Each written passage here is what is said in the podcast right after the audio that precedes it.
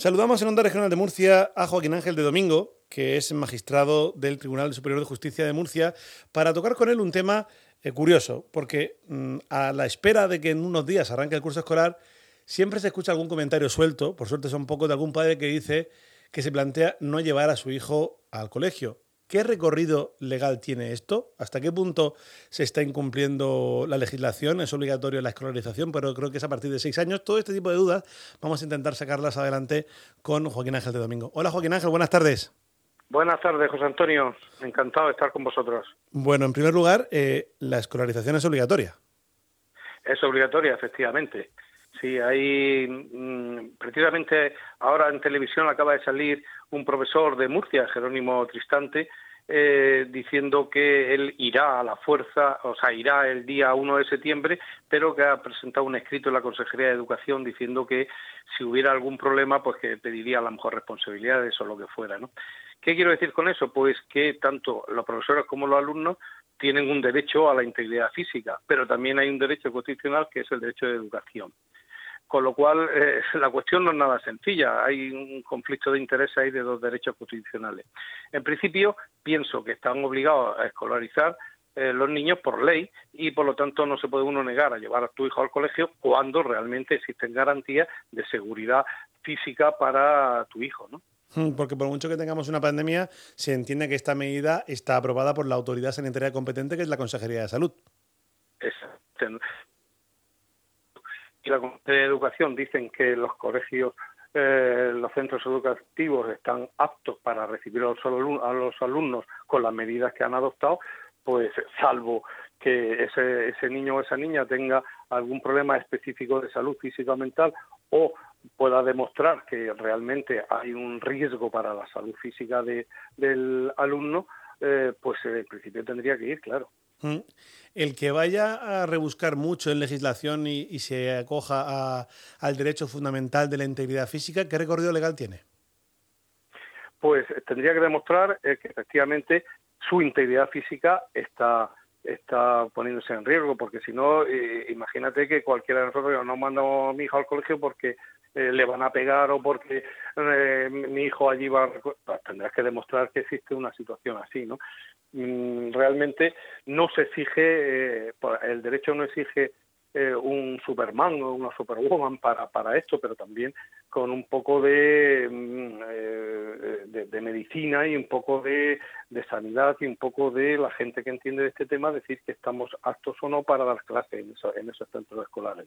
Mm. Ese sería el tema, con lo cual el derecho a la educación es constitucional y el derecho a la integridad física también lo es si ese padre o esa madre no quieren llevar a su hijo al colegio por una razón específica que realmente existe, pues también eh, podría demostrarlo, pero si no, en principio tendrían que llevarlo. También es verdad que el Código Penal eh, contempla una eximente de responsabilidad criminal que es el miedo insuperable.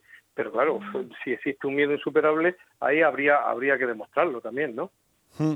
Em, ya que hablamos del Código Penal, eh, ¿qué recorrido en cuanto a sanciones tiene el hacer caso omiso a esa obligación de escolarizar a un niño y el, y el dejarlo en casa? Pues puede haber eh, pues, desde una multa hasta ya, si fuera una cosa eh, muy grave, pues incluso una pérdida de patria potestad o una sanción de las que el Código Penal contempla, salvo que exista esta eximante, esta eximente que decía de nivel insuperable o de que realmente no, no exista no exista posibilidad de garantizar la seguridad de ese niño. Entonces, en ese caso, no te obligan a llevar al niño. Pero si la Consejería de Sanidad y la Consejería de Educación te dicen que ese centro educativo está apto, eh, tienen la obligación de llevarlo. Otra cosa es que si después, como por razón de eso, tu hijo sufre una enfermedad importante, COVID o lo que sea, eh, como eh, contraída en ese centro, además, pues podrás pedir la responsabilidad oportuna a la Administración, claro.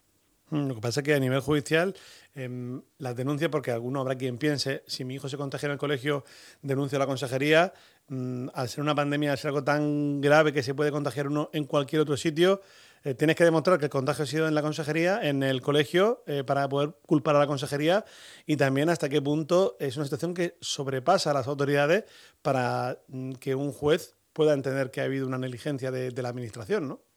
Claro, es muy, es un poco complicado pero para eso están las pruebas periciales eh, donde te demuestran que realmente ese centro educativo eh, pues no estaba en condiciones. Y sería responsabilidad de la administración incluso a lo mejor del propio centro no si no adoptar las medidas que la administración le ha dicho no pero todo es demostrable a través de pruebas periciales esencialmente médicas no Em, hablamos de que los niños puedan contraer la enfermedad, pero otro, otra circunstancia, el padre que sea una situación de salud de alto riesgo, que el hijo le pueda contagiar en casa porque lo contraiga afuera, ahí también tenemos un caso llamativo. Sí, claro, ese, ese sería otro tema, ¿no? Eh, las personas que están en situación de, alto riesgo a lo mejor tendrían un accidente o una posibilidad alegándolo, por eso decía antes que habría que justificar la razón por la cual no llevas a tu hijo al colegio, ¿no?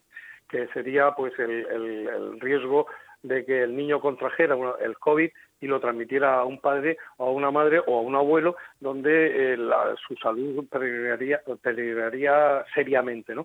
Todo eso tendría que justificarlo, decirlo por escrito en el propio centro, exponerlo y eh, tomar las medidas oportunas para ello, sí, sí, efectivamente. Y si hablamos de profesores, eh, el que tenga un caso de, riesgo de salud, eh, entiendo que se puede pedirse una baja laboral preventiva si su médico así lo, entiende oportuno, pero digo en cuanto a pedir responsabilidad de contagio en el trabajo, que era el, ese escrito que ha presentado, por ejemplo, Jerónimo Tristante, mm, también hay que demostrar muy mucho que uno se ha contagiado por una negligencia del sistema. Exactamente, exactamente. Hay que hay que demostrarlo que eh, tú ya lo has advertido, que es lo que ha hecho este profesor. Le ha dicho, no, yo no me niego a ir yo voy a asistir el 1 de septiembre a mi, a mi instituto. Lo único que, digo es por escrito a la consejería, señores, ojo con esto, que, yo voy a pedir responsabilidad en el caso de que, me, de que me ocurra algo. Pero si la consejería le dice, esto está seguro, y la consejería de educación y la, sobre todo la de sanidad dan el visto bueno, pues eh, en principio el profesor tiene que estar allí. Si después con, eh, contrae el COVID por una negligencia eh, de la administración o del propio centro, pues podrá pedir responsabilidades posteriores, claro. Mm, que se demuestre pericialmente y que después un juez pues tome cartas en el asunto. Exactamente, eso ya sería cuestión de prueba como todo en derecho, ¿no?